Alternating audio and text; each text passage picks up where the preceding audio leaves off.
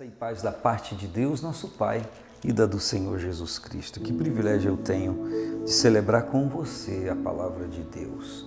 Na última é, quinta-feira, dia 3, eu falei com você sobre a ignorância, o distanciamento do conhecimento de Deus e daquilo que Deus coloca à disposição de todos nós para que a gente não só tome ciência, mas o efeito desse conhecimento gere para nós a bênção que nós precisamos. E eu quero então compartilhar com você no livro do profeta Oséias, no capítulo 6, no versículo 1 é, ao 3, diz: Vinde, tornemos para o Senhor, porque Ele nos despedaçou e nos sarará, fez a ferida e a ligará. Depois de dois dias nos dará a vida, no terceiro dia nos ressuscitará e viveremos diante dele conheçamos e prossigamos em conhecer o Senhor. Como a alva será a sua saída, e ele a nós virá como a chuva, como a chuva serôdia que rega a terra. Nós é, encontramos no, na cultura agrícola de Israel e na cultura agrícola de qualquer país a necessidade de umedecer a terra, quer seja por meios artificiais, como por meios naturais. E quando eu me reporto a esse texto, a gente se lembra de uma necessidade, de uma carência puramente natural disso acontecer embora que naquele tempo já se desenvolvia um pouco da irrigação de condutos de canais de água para a própria agricultura, mas isso tudo era muito rudimentar em relação ao que acontece hoje. Então, quando a Oséias, Deus fala através de Oséias do conhecimento de Deus, ele está traçando uma perspectiva de uma terra que precisa de água para ser umedecida e assim gerar fruto. O que a análise da palavra é que uma pessoa sem o conhecimento de Deus, ela é uma terra árida, ela é uma terra seca, sem umidade, que não produz coisa alguma, que não faz prosperar a semente que nela é lançada, embora possa haver uma dimensão, um plano de cultivo, como o coração de cada pessoa, mas o terreno do coração, é, embora esteja totalmente bom para a agricultura, para o cultivo agrícola, não há umidade, não há chuva, e por não haver chuva, não vai germinar a semente, não vai crescer, não vai dar fruto a análise bíblica é de uma pessoa que não se envolve com Deus, que não recebe o conhecimento de Deus e porque não recebe fica estéril, não produz. O, o que é lançado e o que chega a brotar tem uma tendência a ser raquítico, raquítica, enfim, não há produtividade, não há satisfação, não há alegria.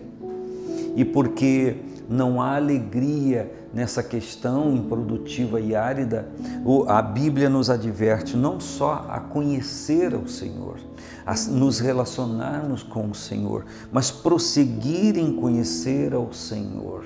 Veja se isso não é a situação de muitas pessoas que buscam a Deus e buscam de Deus, e eu não estou medindo a, a legitimidade, a veracidade, a veracidade disso, mas enquanto buscam a Deus, percebem que houve um nível de satisfação daquilo que buscavam, e por conta de já estarem satisfeitos, se, é, é, é se distanciam e, e nunca mais voltam.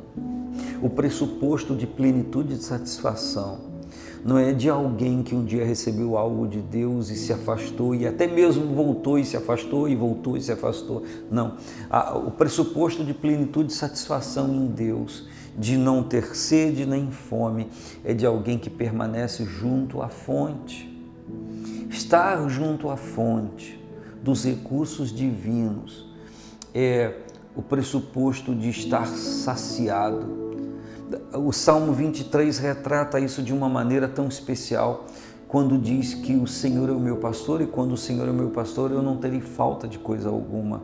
Não tenho o Senhor como meu pastor apenas hoje porque preciso de algo.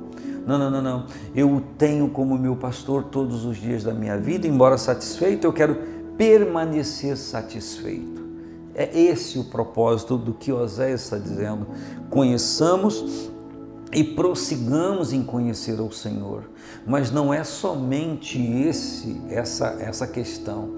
É de alguém que conhecendo o Senhor tem um nível de satisfação, mas ele quer mais porque ele entende que aquilo que ele, que ele recebeu de Deus e o relacionamento com o Senhor é algo que, que, que é ímpar, que é algo que não se compara com qualquer outra coisa.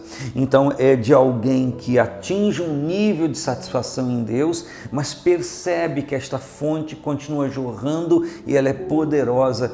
E por conta de um ser humano ter a cada dia novas necessidades e, e por ver que se relacionando com Deus ele vai continuar recebendo isso de uma forma plena no nível de salvação, de vida eterna, para cobrir e para erradicar suas, seus traumas e complexos em nível de sentimento e também na vida humana em nível de orientação, de direção essa pessoa percebe que ela não apenas vai conhecer o Senhor, se relacionar com o Senhor, mas ela vai prosseguir, ela vai continuar, ela vai atingir níveis maiores. E aí, deixa eu parafrasear o Isaías 40, quando fala que o Senhor nos renovaria as forças e uns voariam como águia, correriam e caminhariam. Então, quando uma pessoa está estática parada e ela se relaciona com Deus, ela começa a caminhar. Se ela continuar a se relacionar com Deus, ela vai passar a correr. E se ela continuar a se relacionar com Deus, ela vai passar a voar como águia. É isso, é esse o entendimento. E cada dia mais desprendido de algumas coisas que tentam neutralizar nosso relacionamento com Deus, nós vamos prosseguir. Eu estou falando para você, meu irmão, minha irmã, que conheceu os rudimentos da doutrina de Cristo, os rudimentos da doutrina da fé e entendeu o propósito do Senhor, e você quer mais, mais, mais. Mas você então tem que continuar, tem que prosseguir em conhecer o Senhor. Continuar fazendo ou se dispondo da forma como você se dispôs no princípio. E esse relacionamento, ele vai se intensificar, ele vai crescer, porque você está prosseguindo. Você está indo à frente. Você está indo adiante, não como alguém que conheceu um pouco de Cristo, se satisfez, resolveu um, um, um, um, uma etapa da sua vida, um aspecto da sua vida e agora parou ou voltou atrás. Não é o seu caso. Estou falando para você que quer prosseguir que quer ir à frente. A porta dessa revelação e desse relacionamento com Deus está aberto para mim para você. A porta está aberta. Entremos por ela e cresçamos nesse relacionamento com o Senhor. Um grande abraço. Paz do Senhor Jesus.